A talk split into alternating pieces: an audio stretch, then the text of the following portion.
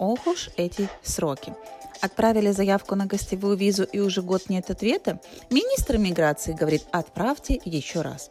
Все мы видим, что несмотря на усердную и круглосуточную работу Департамента по иммиграции, специально поставила в кавычках, так как задержка до сих пор оправдывается ковидом, которого уже нет по обработке файлов, они продолжают накапливаться, а сроки рассмотрения и количество только увеличивается. Больше всего страдают сейчас пакеты по рассмотрению гостевых виз.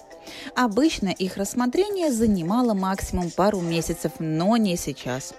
На сегодняшний момент есть огромное количество заявок, которые были отосланы на рассмотрение еще до сентября 2021 года, то есть год назад. Файлы стоят. А на любой запрос «Почему так долго?» получаешь стандартный ответ «Ждите». Каким же решением порадовал наш министр иммиграции? На конференции было с гордостью объявлено о следующих мерах по ускорению рассмотрения таких давних файлов.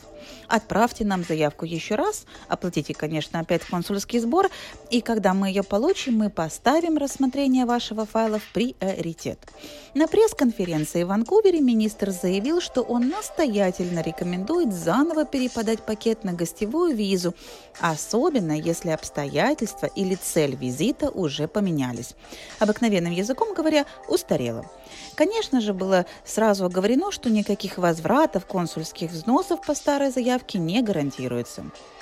Чтобы как-то начать избавляться от старых файлов, министр заявил, что будет набрано дополнительно 1250 сотрудников к концу осени.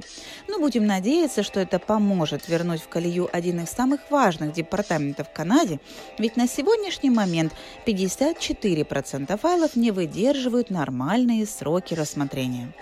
Единственная программа, по которой еще более-менее все идет по плану, это ПМЖ по программе «Экспресс-въезда». Ее рассмотрение занимает от 6 до 12 месяцев даже сейчас. Остается добавить, что Оттава обнадеживающе заверяет у канадцев, что огромные сроки рассмотрения и задержки уже начнут уменьшаться к концу этого года, ну или максимум в начале 2023. Ну что ж, будем наблюдать и надеяться на лучшее. Нужна консультация по иммиграции, присылайте запрос на e-mail. Оставайтесь со мной, а я буду вас дальше держать в курсе всей полезной информации. С уважением, Александра Мельникова, лицензированный канадский иммиграционный консультант.